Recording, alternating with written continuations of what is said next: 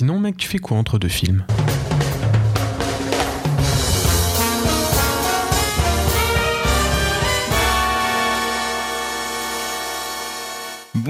Bonsoir à tous et bienvenue dans Entre deux films, le podcast qui vous parle de cinéma toutes les deux semaines. Alors, on va peut-être présenter un petit peu cette émission. Moi, je suis Louis, un libraire qui passe plus de temps au cinéma qu'à découvrir la rentrée littéraire, et je serai chaque émission en compagnie de mon colocataire et meilleur ami Wendell, qui est lui aussi un libraire cinéphile. Salut Comment ça va, Wendell? Bah, ça va très bien et toi? Je suis un peu stressé quand même, Ouais, je angoissé, j'ai certaines craintes, je dors plus la nuit maintenant, ça fait, ça fait une semaine. On que tous les soirs je suis en mode Ah, ça approche. Mais sinon ça va. Bon bah nickel alors. Euh, je Ma pense qu'on va quitté, j'ai dû hypothéquer la maison. Alors je pense qu'on va se présenter un petit peu avant de, avant de présenter l'émission. Qu'est-ce que t'attends Wendell euh, d'un film que tu vois au cinéma? Pour se présenter en juste deux minutes. À ce Qu'est-ce que tu aimes À ce que derrière il me fasse parler de lui, qui me donne envie d'en d'en savoir plus, de creuser? C'est surtout ça que j'aime bien chez un film, mis à part le fait de. Parce que moi à la base je suis plus attiré quand même par le, le cinéma américain. Ouais. que ce soit la comédie américaine ou les, les gros blockbusters américains, j'avoue, j'ai- j'aime bien ça. Donc j'ai cette idée un peu aussi de... J'aime bien m'en prendre plein la gueule. Ok. Voilà, il y, a, il y a- il y a un peu de ça. Je suis un peu moins touché à la base par tout ce qui est les, les films qui ont un discours plus social, plus politique. Même si... Là dans le là dans oui, on en a on vu un qui a- assez incroyable. Et on a aussi des films qui en mettent plein la gueule là dans cette émission. Oui, voilà, donc euh, cette première émission, c'est bien. elle, euh, Mais non, sinon, moi, c'est vraiment plus euh, ce genre de, de film-là qui m'intrigue à la base et qui m'a même euh, mis un peu dans le cinéma. J'ai commencé vraiment à m'intéresser au cinéma de par les gros blockbusters américains et surtout par euh, Papa Spielberg. Comme pour beaucoup, je, je pense. Ah oui, ça Spielberg. Et toi, du coup? Alors moi, si tu devais me présenter, c'est c'est très différent. Finalement, on aime tous les deux le cinéma, mais d'une façon euh, ouais, assez différente. Moi, j'ai beaucoup regardé de comédies françaises quand j'étais petit euh, avec mon père, et en même temps, les grands classiques un peu de, de la science-fiction, donc plutôt Matrix, Star Wars, euh, et de la fantasy aussi, les des Anneaux, tout ça. Par contre, quand j'ai commencé à m'intéresser vraiment au cinéma de, de mon plein gré, moi, je suis direct allé plutôt vers euh, ce qu'on appelle le cinéma d'auteur, mais après, ça veut pas dire grand-chose, mais plutôt vers, euh, vers euh, je sais pas moi, euh, vers Romer, vers... euh, vers Woody Allen, vers tout ça. Mais je trouve que depuis quelques années, on s'est vachement rejoint avec Wendell euh, et on finalement, euh, vous allez voir, mais on, on va être plutôt d'accord dans cette émission. Oui, pas tous les épisodes non plus. Parce non, qu'on a ça c'est sûr Déjà, que non. déjà dans celui-là, au final, à la fin, on sera pas tellement Oui, d'accord. Et d'ailleurs, c'est une bonne transition, je pense, pour que tu expliques un peu les, le programme de, de cette émission.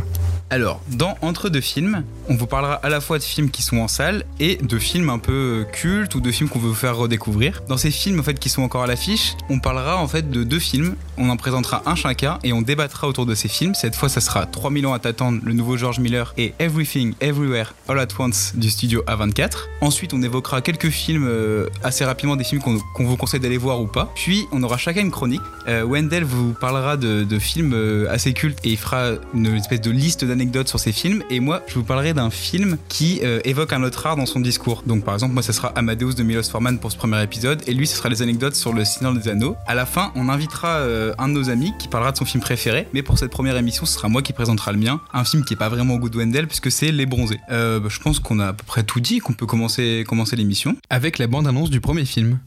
My story is true. I am a solitary creature by nature. I have no children, no siblings, no parents. I did once have a husband. What is your heart's desire? I do have a question. What does one do with three wishes? Je suis vraiment super heureux que le premier film qu'on évoque dans cette émission, ça soit euh, 3000 ans à t'attendre, le nouveau George Miller. Parce que je suis un grand, grand fan euh, de- du travail de Miller, quoi, de la saga Mad Max. Surtout le deuxième film que Wendell n'a pas encore vu. Non, je l'ai rattrapé. vu que pour euh, que le premier pour l'instant que j'ai rattrapé hier parce que oui, je n'ai jamais vu euh, les les Mad Max pour euh, X raisons et il ne faut pas avoir honte de ne pas avoir eu, vu euh, de grands films. Ce n'est pas ce pas grave. Et puis bien sûr, on avait vu tous les deux le, le Fury Road qui est, je pense, on est d'accord pour dire que c'est un des blockbusters les plus fous de ces dernières années. Alors du coup, ce film, moi, je l'attendais vraiment beaucoup. Euh, ce 3000 ans à t'attendre depuis Cannes où il avait fait sensation. Et, voilà, enfin, on, on l'a vu. Alors le film, il suit une narratologue qui est jouée par Tilda Swinton, qui trouve une lampe magique qui libère un génie, un djinn, pour faire plaisir à Wendell, pendant un voyage à Istanbul. Le génie lui demande quels sont ses vœux, et elle refuse d'en faire un seul. Et du coup, tout le film, ça va être une discussion en fait entre les deux personnages, des retours en arrière, euh, tout ça, qui emmène le spectateur dans une aventure complètement folle. Alors moi, c'est un film que j'ai adoré, Mais le premier point que je voulais aborder, c'est le visuel. C'est un film qui est complètement en CGI, alors que Fury Road, le dernier film de Miller, avait fait sensation parce qu'il était au contraire totalement en image réelle. Alors est-ce que c'est beau, est-ce que c'est laid cette image CGI La presse a pas mal descendu le film là-dessus, mais moi en tout cas j'ai adoré le visuel du film. J'ai trouvé qu'en fait ça libérait l'imagination de Miller et du coup plein de fois j'ai, été super surpris par ce que j'ai vu quoi. Mais déjà c'est pas, enfin oui, Fury Road qui bien sûr avait été vendu comme étant un film où il y avait pas de CGI mais déjà dans dès le premier Max en fait il y a pas je sais pas si dans les autres il a travaillé aussi avec de la CGI bah, ou pas. dans, dans Baby Happy Feet, c'est que de la CGI. Oui, ça, ça oui, non, non, mais là je te parle de ces films, euh, Dans les de ces autres films Max, live. dans le 1, 2, 3, il n'y a pas de CGI, quasiment pas. Dans Fury Road, il y en a un petit peu, mais c'est vrai que les véhicules explosent vraiment, les lance-flammes, c'est des lance-flammes. Voilà, tandis que là, c'est vrai que la CGI, moi, c'est c'est un peu mon, mon point noir du film, c'est que des fois, ça fait ça fait un peu dégueulasse. Ouais, moi, j'ai- même, pas eu même ce si- ressenti-là. Même s'il y a des de très belles couleurs. En tout cas, moi, vraiment, Ouais. j'ai trouvé qu'il y avait de, de très belles couleurs. Ça sentait le peps euh, à mort, ça nous accroche dès le début. Le, comme je t'ai déjà dit, le, le jean, j'ai j'ai adoré son, son design euh, très sobre, juste avec un jeu de couleurs pailleté comme ça. J'ai trouvé ça vraiment très très bien. Mais dès qu'on est un peu dans, dans les histoires que raconte le jean, qu'on est, qu'on est vraiment plongé euh, au centre d'Istanbul, quand on voit toute cette ville là qui est faite en CGI, j'ai un peu plus de mal à être dedans. C'est vrai que c'est très très ambitieux. hein. Dans le film, on voit des immenses batailles, euh, des, les- des- une mer déchaînée, tout ça. Très ambitieux ça, pour, un, pour un petit budget en plus. Pour un petit budget du coup de 60 millions, donc c'est vrai que Mad Max c'était le, le triple en fait tout simplement. C'est vraiment un petit film hein, que, que Miller a pu placer entre deux Mad Max. Euh, je pense que les studios l'ont laissé placer ça justement parce qu'il fait les Mad Max, parce que le film se plante en ce moment au box-office malheureusement. Alors qu'il faut aller le voir. Le c'est aller vra- voir. c'est vraiment génial. C'est vraiment un super beau conte. euh, enfin après on va on va aborder les autres points, mais mais non il, il, il vaut vraiment il vaut vraiment le tour parce que des, des petits films comme ça euh, qui sont qui dégagent quand même une certaine ambition parce que c'est c'est c'est un film qu'il a écrit certes dans sa chambre à Istanbul en plus, mais euh, il y pense depuis déjà euh, Ouais, il, va- plusieurs il de années. 25 ans je crois. Voilà, 25 donc ans qu'il a le fait- scénar en tête. Voilà, ça fait un petit moment qu'il a cette idée et en vrai, je, je pense qu'il peut être fier vraiment là de, de, Ouais. de ce petit film. Il y a plein que- d'astuces en fait pour faire un film aussi ambitieux avec un aussi petit budget et de grosses stars en plus qui ont dû coûter Oui. cher dans le budget. Mais justement, on parlait du coup de, de l'histoire. En fait, ce qui est intéressant, c'est que le film est une mise en abîme sur le fait de raconter des histoires. Alors Miller, c'est un grand conteur, mais finalement un grand conteur très classique. Il nous raconte à chaque des histoires. euh, Bah, si vous connaissez Joseph Campbell, c'est vraiment les histoires euh, du héros au mille et un visages. C'est euh, euh, une grande quête, un guide, un mentor, un, enfin des histoires classiques. Et là, bah, il décide justement d'avoir un personnage qui est narratologue et qui réfléchit sur, sur les histoires et qui se pose des questions. Comment raconter les histoires dans un monde moderne? Euh, Est-ce que les mythes ont encore du sens si la science euh, existe? Euh, Et il arrive à, des conclusions, moi je trouve que très intéressantes parce que c'est ni pessimiste ni optimiste. Il, voilà, c'est juste, oui, les histoires ont peut-être encore un peu de place dans ce monde, mais une petite place. Enfin, je sais pas, je trouve qu'il a, il a un ton très intéressant et, et faire ça avec un film qui est quand même un, blockbuster, c'est très étonnant. On aurait plutôt pensé qu'un film d'auteur le ferait. Et il sort un peu aussi euh, des sentiers battus par rapport à, ses autres films. Parce que moi, de ce que j'ai vu de ces films, en tout cas, donc euh, que ce soit Babe, que ce soit Happy Feet, du coup que ce soit aussi maintenant Mad Max, il y a vraiment toujours ces- cette intrigue d'un héros face au monde. Mm. Voilà un héros qui va qui va aller dans un nouveau monde vraiment enfin qui va qui va devoir se battre un peu pour sa place euh, etc et puis là c'est c'est totalement différent c'est Bah, déjà, c'est un personnage qui veut pas se battre. voilà, c'est c'est c'est une vague de fraîcheur dans ce qu'il a l'habitude de faire. Après, ce côté pessimiste, euh, comme t'as dit, euh, sur- pas vraiment pessimiste vraiment. non plus, mais pas vraiment. Moi, j'ai j'ai quand même eu, enfin, même si je suis bien d'accord avec toi que c'est vraiment un type de lecture qu'on peut avoir, j'ai eu un autre type de lecture moi par rapport au film, quelque Ouais. chose de bien plus, comment dire, je sais pas viscéral. euh, oui, plus proche quelque chose de moins l'histoire. abstrait déjà aussi. Bah, c'est justement ce que je- je, je pensais justement à ça. Le film, moi, je vous, je vous le décris comme un film très théorique, mais malgré ça, c'est aussi un film vraiment euh, d'émerveillement presque enfantin devant euh, les histoires, l'aventure, euh, etc. quoi. Voilà, il y a ce truc, l'histoire vraiment entre les deux personnages, et c'est pour ça aussi qu'en fait, dès le début du film, euh, cet aspect très théorique qui peut être euh, adouci, enfin quand je dis au début du film, c'est même dit dans, dans la bande-annonce, euh, le personnage joué par Tilda, Swi- Tilda Swinton, pardon, évoque le fait que l'histoire qu'elle s'apprête à raconter est totalement véridique, mais qu'il y a tellement peu de chances que les gens y croient qu'elle va le raconter sous la forme d'un conte.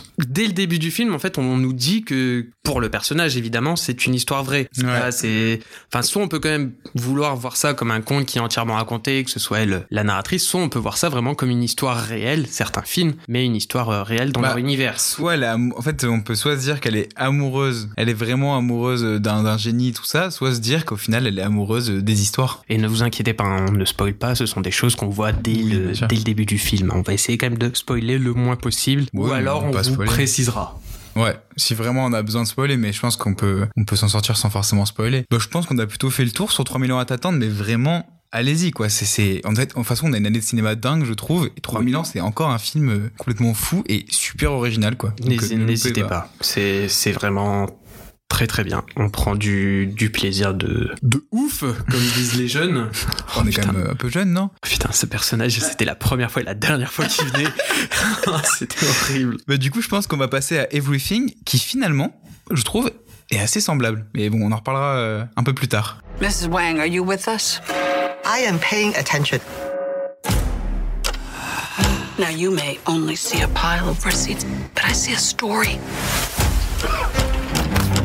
See where this story is going? It does not look good. Euh, qu'est-ce que tu as à nous dire, du coup, sur, sur ce film? Everything Everywhere All at Once est le nouveau film du studio A24 et réalisé par les Daniels, qui sont deux mecs qui ont pour point commun en fait d'avoir euh, Dan comme préfixe de leur prénom. Voilà, et ils sont américains et réalisateurs. Mais on les appelle les Daniels.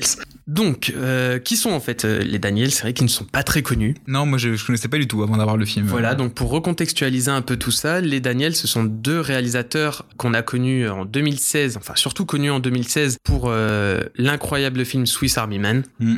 avec Paul Dano et Daniel Radcliffe que je encore vous rattrapé, conseille de voir parce que c'est vraiment une pépite. C'est l'une des plus belles bromances que j'ai pu voir. Et ils sont aussi connus pour avoir réalisé euh, des clips vidéo, notamment Turn Down for What, le single de DJ Snake et Lil Jon. On peut mettre peut-être un petit extrait. Ouais, bah ouais, pourquoi pas. Voilà, donc là vous allez avoir un petit extrait.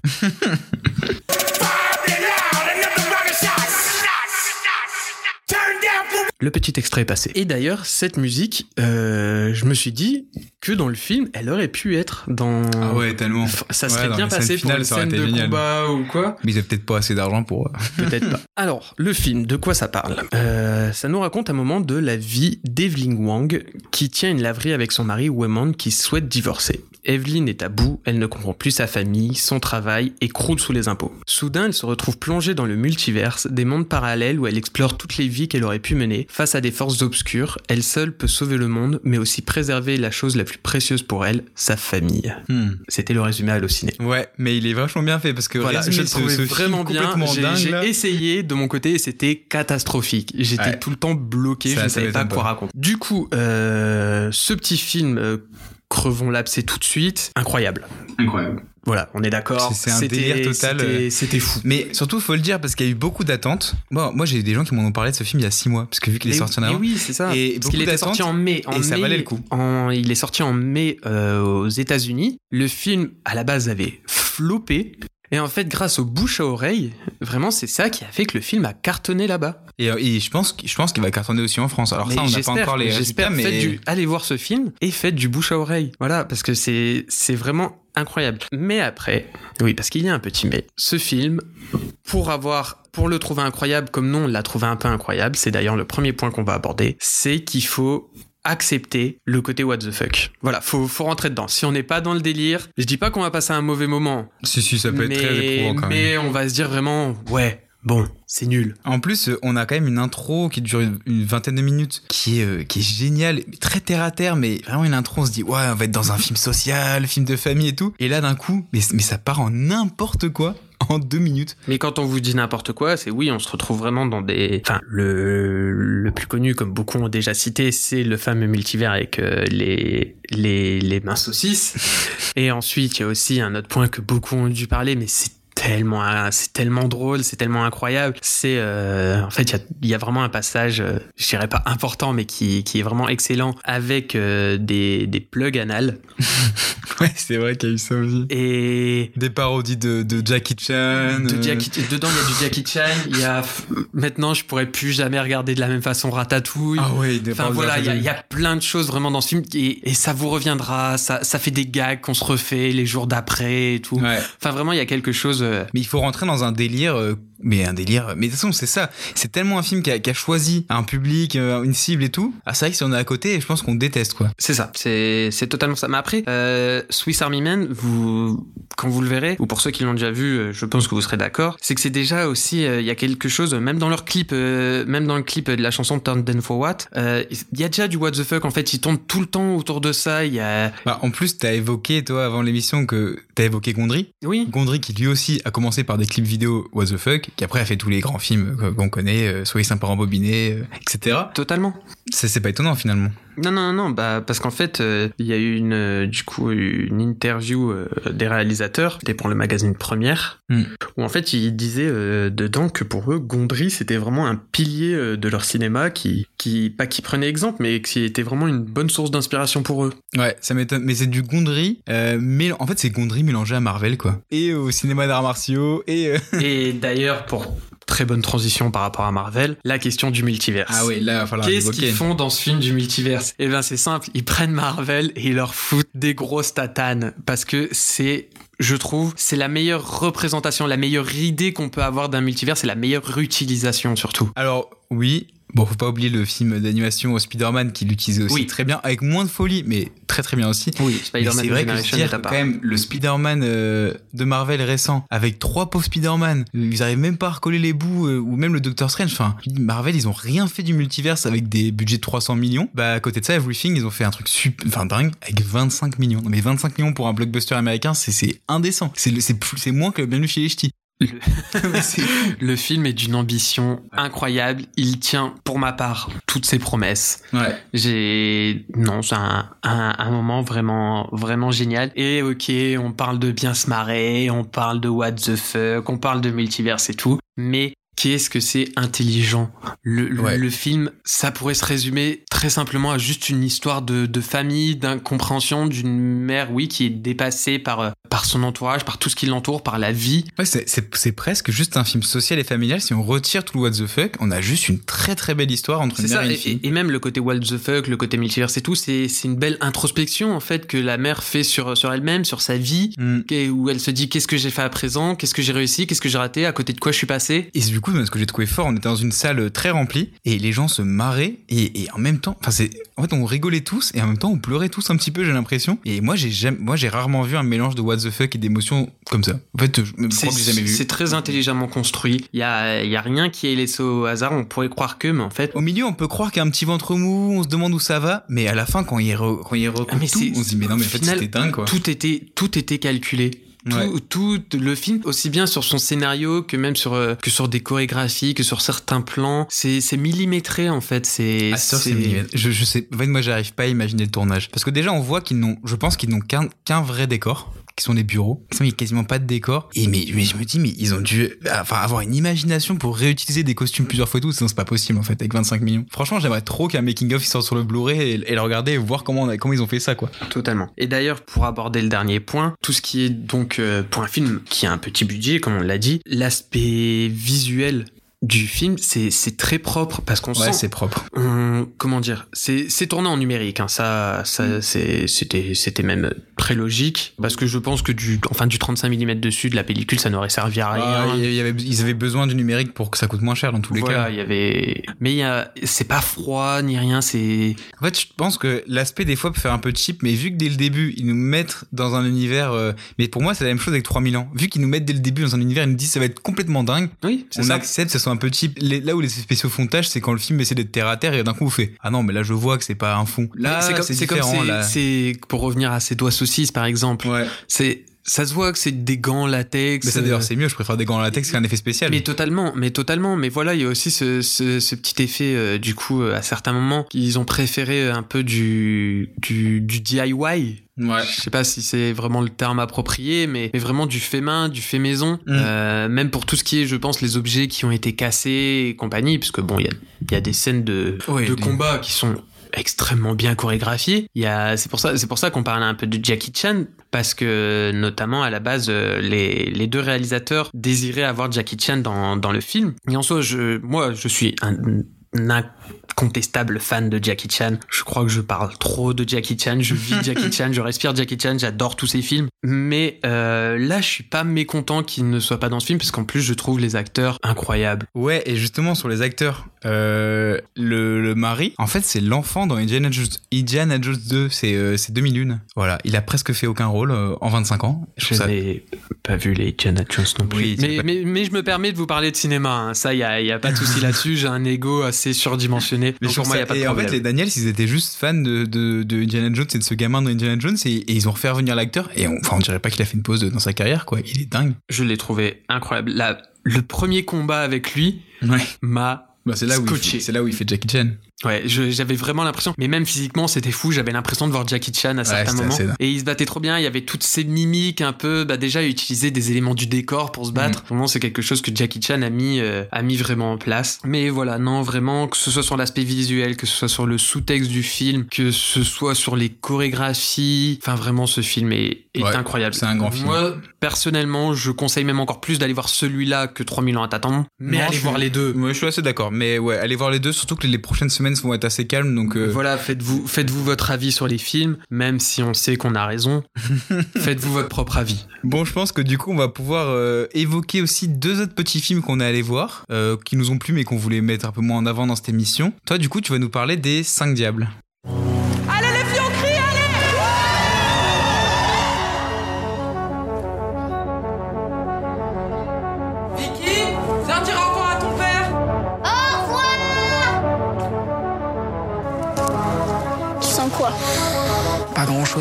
Le champignon. Et puis il y a aussi l'odeur de l'animal qui l'a mangé. Ferme les yeux. Un carnet qui sent la piscine. Et aussi un peu le café. Alors, Les Cinq Diables est le nouveau film de Léa Missus, présenté à la quinzaine des réalisateurs au Festival de Cannes, cinq ans après son dernier film, Ava. Alors, Les Cinq Diables, déjà, ce qu'il faut savoir, c'est que c'est un film euh, familial dans le sens où euh, Léa Missus avait, par exemple, sa sœur jumelle qui était à la direction artistique de celui-ci. Et justement, c'est un film euh, fait en famille, entre guillemets, qui parle de la famille et d'autres sujets, mais ça je vous expliquerai après. J'ai passé un assez bon moment devant le film, notamment parce que c'est très très beau. Voilà, le film est tourné à la pellicule et la pellicule donc ça apporte toujours un grain que je trouve agréable avec une réalisation voilà qui est très propre euh, une colorimétrie j'ai rien à redire là-dessus il y a vraiment un superbe travail des couleurs que ce soit sur les décors mais aussi sur un point très important sur euh, les les personnages du film enfin sur les sur les humains sur la couleur de peau des humains parce qu'il y a des personnes euh, de couleur caucasienne des personnes de couleur noire et il y a vraiment du coup euh, un travail qui est fait sur la couleur pour faire ressortir justement en fait bah, la couleur de peau voilà comme ça qui est très très beau. Franchement il y a, il y a un réel plaisir à voir des gros plans euh, sur les sur les personnages. Point que j'ai vraiment bien aimé sur le film c'est qu'il y a des, des personnages féminins très forts. Personnages féminins très forts qu'il y avait déjà dans, dans Ava aussi. Elle est vraiment elle est vraiment là-dessus. Et là c'est c'est dégagé vraiment aussi bien par Adèle Exarchopoulos qui est incroyable. Voilà je, je sais que tu l'aimes Louis. Oui, c'était mon argument pour aller voir le film. Finalement, je suis pas allé, mais oui. mais voilà, et aussi euh, le rôle de la petite fille qui est interprétée par Sally Dramé, qui il me semble c'est son premier rôle, et je l'ai trouvé vraiment incroyable dans, dans ce premier rôle. Euh, j'ai j'ai pas trouvé qu'il y avait de de moments injustes ou quoi. Enfin dans dans son dans sa façon de jouer, elle est elle était vraiment géniale. Mais malgré tout ça, il y a je trouve un gros problème dans le film qui est le, le scénario. Je trouve que en fait le film veut parler de beaucoup de choses. Mais vraiment, quand je dis beaucoup de choses, c'est aussi bien de l'aspect juste fantastique du film, ça veut parler d'homosexualité, ça veut parler de harcèlement à l'école, ça veut parler de problèmes familiaux, enfin voilà. Et tout ça pour un film euh, qui a fait tout ce marketing sur le fait d'être un film fantastique. Voilà, qui est un, qui est un film fantastique, alors qu'à la base, Léa Missus avait dit qu'elle n'avait pas entrepris d'écrire un film de genre, mais le fantastique s'est un peu imposé de lui-même au fur et à mesure du film, et ça se sent un peu parce que c'est l'une des choses, je trouve, qui n'est pas le mieux maîtrisé. Ça, ça a effet, euh, du coup, euh, comme base vraiment du scénario. Mais on est vite perdu avec tout ça. Enfin, moi personnellement, j'étais obligé pendant le film de me demander le pourquoi du comment de, de tout ça. Et il y a plein de questions auxquelles à la fin on n'a pas de réponse. En même temps, le film ne fait qu'une heure et demie, ce qui est assez court pour tous les propos qu'elle veut exposer, même si, si dedans la question de, de l'homosexualité, je la trouve euh, vraiment bien abordée. Mais par exemple, euh, il y a une question aussi du harcèlement scolaire. Le harcèlement scolaire, du coup, je j'ai pas tellement compris pourquoi il y avait ça aussi en plus, pourquoi montrer plus, pourquoi montrer encore plus de, de souffrance en, faire, euh, en, en fait, pardon, envers cette famille qui a l'air déjà de bien douiller. Mais euh, en soi, du coup, même malgré tout ça, on passe quand même à un moment assez, assez hypnotisant. Bah ça c'est ce qu'on voyait dans les bandes annonces. C'est vrai qu'il y avait cette image qui d'ailleurs est la première du film, il me semble, euh, avec les flammes, tout ça. Ça, ça. avait l'air très très beau. C'est ça. Donc en, en- en vrai sur le film, je suis assez mitigé. En même temps, le film je ne l'ai vu qu'hier, hein. donc j'ai pas encore bien pu euh, le laisser macérer dans mon esprit. Et j'espère en tout cas qu'avec le temps, ça sera un avis qui sera quand même plus positif que, que ce que j'en ai là. Mais je dirais pas qu'il faut pas le voir parce que c'est c'est quand même un film qui est qui est vraiment intéressant. Et on pourrait se dire, on n'a pas forcément besoin de le voir au cinéma, mais ne serait-ce que pour euh, l'aspect visuel, euh, comme je vous ai dit, la colorimétrie, les plans et tout, il y a vra- vraiment le voir au cinéma, ça apporte un petit plus. Mais c'est tout ce que j'avais à dire personnellement sur le film. Que moi, je n'ai pas vu. Donc voilà, je vous déconseille pas, hein, loin de là, mais c'était mais pas, y a des choses, ouais, pas y a vraiment des choses dans les deux de semaines. comparé euh. à ce que j'avais pu euh, en entendre euh, ou en lire. Surtout comparé à l'autre film dont on va vous parler assez rapidement, qui est Leila et ses frères. Alors là, c'est encore pire, on l'a vu ce matin. On, l'a vu ce matin. Pour aller le voir. Mais vous inquiétez pas, là, on est déjà bien prêt pour vous en parler. Allez, یه کار درست را بنداز. برادراتو جمع کن دور خودت از این فلاکت درشون بیا به رئیسمون نامه زدم. ببینم می‌تونن یه کوچیکش رو قسطی به ما بدن. نمی‌تونیم داداش. من واقعا دیگه می‌خوام بدونم ما از این بهتر چی می‌خوایم؟ دیگه موقعیت از این بهتر؟ من اگه می‌تونستم نفری یه مغازه میخریدم واسه خودمون باورم می‌کردم بزرگ فامیل. Leila et ses frères, euh, c'est le nouveau film de Saed Roustaé qui avait fait la, la loi de Téhéran, donc un polar. Ici, il nous fait plutôt une grande frise, grande fresque sociale, historique, familiale euh, sur l'Iran. Voilà, rien d'en parler, je suis un peu ému parce que moi, c'est un film qui m'a détruit. Genre, euh, j'ai été trop ému tout le film. En plus, il dure deux heures et demie, donc être ému pendant deux heures et demie, c'est c'est un peu fatigant. Non, mais c'est un film de dingue qui, là, pour le coup, pareil, qui évoque beaucoup de sujets, qui évoque à la fois euh, euh, l'inflation en Iran, qui évoque euh, le poids de la famille, le poids des traditions, le fait que les femmes n'aient pas la place euh, qu'elles qu'elles méritent dans cette société. Enfin, ça évoque plein de choses. Du point, on est du point d'une famille, mais finalement, on parle du pays tout entier. Moi, ça, ouais, ça m'a bouleversé. Alors, cinématographiquement parlant, c'est c'est assez classique finalement dans dans les cadres, dans la musique. Beaucoup ont cité le parrain comme référence.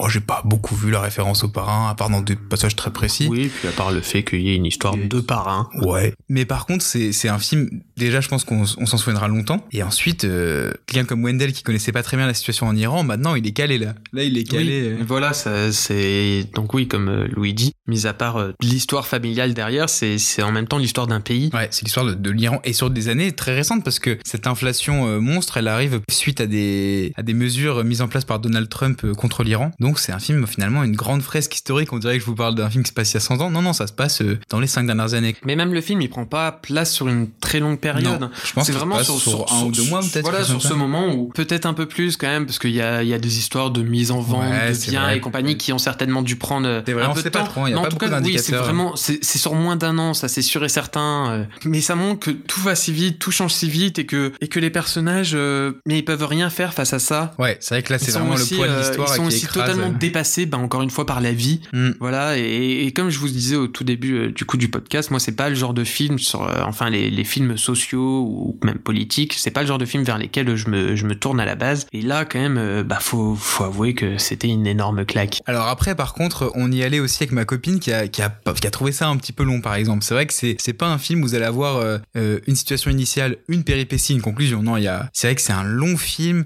une longue fresque, mais quand on voit où on arrive, on se dit, mais, mais heureusement que le film a duré deux heures et demie parce que les événements, en fait, auraient eu beaucoup moins de force s'ils avaient duré une heure de moins. Donc c'est un film éprouvant. Euh, allez-y si vous êtes euh, motivé, si vous avez du temps, mais, mais vraiment, euh, Je me permets de te reprendre, c'est 2h45. 2h45. Mais- Euh, en tout cas, Wendell et moi, on, y- on, y prenait, on en prenait encore une heure. Vraiment. Voilà, franchement, oui, je, je voulais que l'histoire de cette famille continue encore un peu. Mais finalement, euh, ouais, ça, bah, la conclusion est parfaite aussi. euh, la Ah oui, non, le film, il y a, au final, on parle de temps, on parle de 2h45, mais il y a rien à jeter. Voilà. Alors après, c'est un film qui du coup ne, enfin, sa conclusion est tellement euh, révolutionnaire que bon, c'est un film du coup qui ne sortira pas en Iran en plus. Et la France, c'est le pays qui passe le plus les films iraniens. Donc vraiment, faut qu'on aille le voir. Alors, si vous voulez être heureux, le film a fait plus d'entrées que les volets verts avec deux fois moins de salles. Donc finalement, ça veut dire que le, le public français est intéressé par le film et c'est ça, c'est super cool. J'espère que vous allez aller le voir et que ça va vous plaire. Parce qu'on comprend, hein, de base, c'est vrai qu'on se dit un film iranien, réalisateur qu'on connaît pas, acteur qu'on connaît pas, culture qu'on connaît très peu. Bah même si le cinéma iranien maintenant, il est très présent dans les cinémas d'essai. euh, Ça, ça se développe bien plus, mais c'est vrai que du coup, on peut avoir de base une certaine réticence en se disant, bah, c'est vrai que je paye ma place de cinéma, j'ai pas forcément envie de prendre le risque d'aller voir un film comme ça qui ne me parle pas du tout. Mais il faut prendre le Mais risque. là. ouais, là, franchement, prenez le risque et si vous le regrettez, Louis vous remboursera votre place. Il y a pas Deux de fois la différence. Voilà, c'est comme ça chez nous. Euh, bah du coup, je pense qu'on va pouvoir passer aux chroniques. Et du coup, on va passer à ta chronique anecdote sur le Seigneur des Anneaux.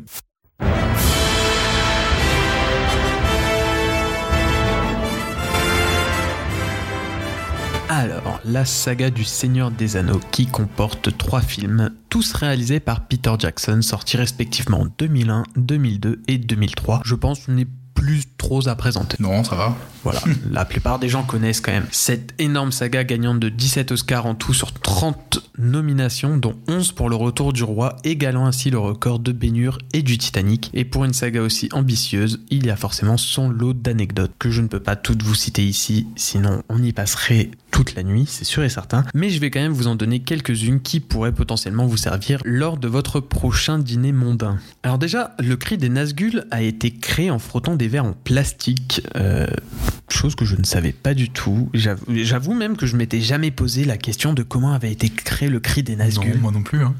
Mais je me suis dit quand même vraiment cette idée de frotter des verres, c'est quand même très très Mais le très, métier, très de- malin. le métier des, des bruitages au cinéma, c'est souvent des, des, des Ah oui, comme ça, voilà, hyper c'est- étonnantes. euh. C'est avec des objets du quotidien euh, généralement qui, qui arrivent à faire plein de sons, mais, mais c'est là qu'on voit la puissance que peut avoir l'image. Parce que du coup, elle casse tellement l'imagination qu'on se dit, bah ça peut pas être autre chose. Sinon, euh, Nicolas Cage a failli interpréter Aragorn aussi euh, dans, dans le premier film euh, Le Seigneur des Anneaux. L'acteur américain a dû refuser le rôle car il ne voulait pas être éloigné de chez lui pendant les trois longues années de tournage des films de Peter Jackson. Parce que oui, les films ont été tournés tous les trois en même temps. Anecdote que toi tu dois connaître. Pendant un moment, les Beatles ont sérieusement envisagé d'adapter Le Seigneur des Anneaux en 1968 sous forme de comédie musicale. La rumeur a longtemps couru que McCartney aurait joué Frodon Sake, Ringo Starr aurait joué Sam Gamgee, Lennon aurait, aurait interprété Gollum et Harrison aurait pris le rôle de Gandalf. Avec... C'est vrai qu'il a le même pif que Gandalf. hein. Ah oui, on en est là. Ah, Je l'assume pas celle-là.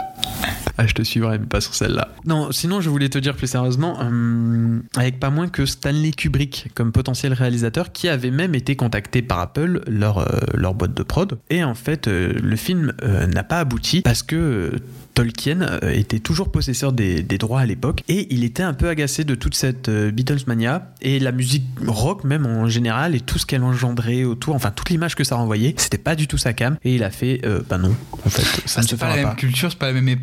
Mais oui, je connaissais l'anecdote euh, et c'est assez drôle parce qu'on a une image aujourd'hui de, de la fantasy très très geek, alors que la fantasy dans les années 60, en fait, c'est la contre-culture américaine. C'est les mouvements hippies. euh, dans les poèmes, par exemple, de, de Burroughs ou de, ou de Jack Kerouac, euh, il faut plein de références à les anneaux et à autres histoires comme ça. Au fait, c'était psychédélique tout, ces, tout ce truc-là. Et c'est vrai qu'on c'est vrai que ça. c'était- c'était vraiment pas sa cam. euh, ouais. Non, ça Tolkien, Tolkien c'était plus, plus euh, pipe, coin du feu et on écrit. euh, Après, les descendants de Tolkien ont détesté aussi la version de Peter Jackson qui pourtant est très respectueuse. hein.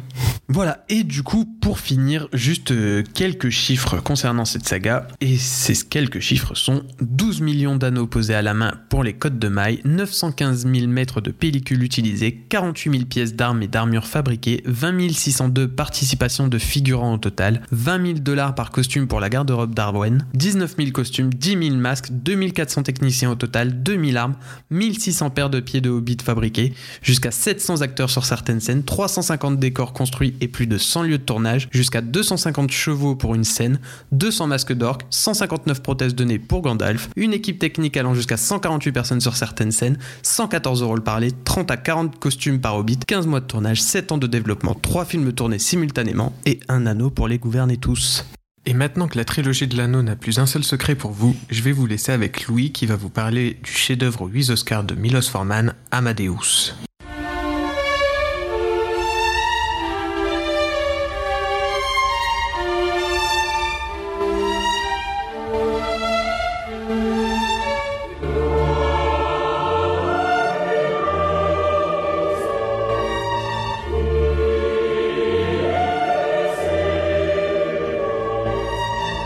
C'est Amadeus de Milos Forman qui m'a donné l'idée de cette chronique ciné-art. Le cinéma est un art total qui convoque souvent la musique, la peinture ou la littérature dans son propos, et c'est ce qui le rend, je pense, aussi intéressant. On peut se servir du cinéma comme point de départ pour naviguer dans la culture. Amadeus est un film qui nous plonge dans le 18e siècle viennois, aux côtés de Wolfgang Amadeus Mozart, le musicien classique le plus connu du monde. On y suit à la fois les intrigues de cours et l'élaboration de son œuvre qui révolutionne à chaque instant l'histoire de la musique. Milos Forman est un réalisateur connu principalement pour Vol au-dessus d'un nid de coucou et Man on the Moon, mais il avait déjà fait un film sur la musique, plus précisément une comédie musicale dans un registre totalement différent, Les années hippies, avec R sorti en 79. Amadeus, c'est un film d'une puissance folle. Si comme Wendell vous avez besoin de mettre des images sur la musique pour la rendre plus immersive, Amadeus vous comblera. Avoir le contexte des morceaux de Mozart que l'on a déjà tous entendu les rend bien plus impactants. L'écriture du Requiem a donné par exemple l'une des plus belles scènes que j'ai vues au cinéma. Le long métrage est aussi un film d'époque. Les décors rendent parfaitement compte de la magnificence de la cour de Vienne, et c'est un plaisir d'observer les costumes d'époque et les us et coutumes que Milos Forman met en scène. On est vraiment pris dans l'ambiance du siècle. Enfin, c'est aussi très intéressant de prendre en compte le contexte historique du film qui est en arrière-plan de l'histoire de Mozart. On est à l'époque en plein dans le Saint-Empire romain germanique qui vit ses dernières heures avant que Napoléon ne le détruise au profit de la Confédération du Rhin. On croise même dans le film Marie-Antoinette qui me donne envie de vous conseiller le superbe film de Sofia Coppola sous cette reine mal aimée. Amadeus, c'est un grand film on y passe un super moment de cinéma qui nous donne envie d'approfondir tous les sujets évoqués et j'espère qu'il vous plaira. J'ai envie de te dire bravo. Merci. Pour une première. Ouais. Je veux dire, ça fait quoi? La troisième fois que tu le fais en fait? Ouais. voilà. Parce qu'on avait déjà enregistré. On l'a déjà enregistré, c'était dégueulasse avec les micros, mais, mais maintenant, normalement, Wendell, l'ingénieur du son de l'émission, a tout réglé. Oui. oui. Ah, c'était une très belle présentation du film, franchement, ça, ça bah me tente oui, bien. Tu Parce que c'est encore un film que j'ai pas vu. Hein. C'est vrai que là, dans cette je, émission, je vais vous parler que de films que je n'ai pas vus. voilà. Non, franchement, euh... non, ça, ça, donne envie. En plus, euh, je l'ai. Tu l'as, t'adores Man on the Moon et t'adores Volution de Coucou. Donc t'as toutes les raisons pour et t'aimes bien la musique classique. Enfin t'as vraiment toutes les raisons pour le voir. Il mais... va vraiment falloir que que je le regarde. Il y a, y a, pas de souci là-dessus. Est-ce qu'on passerait pas au dernier point de ce podcast? Bien sûr, on va parler de mon film préféré. Alors, de ton film préféré ou d'un de tes films préférés? Oui, j'ai choisi Les Bronzés.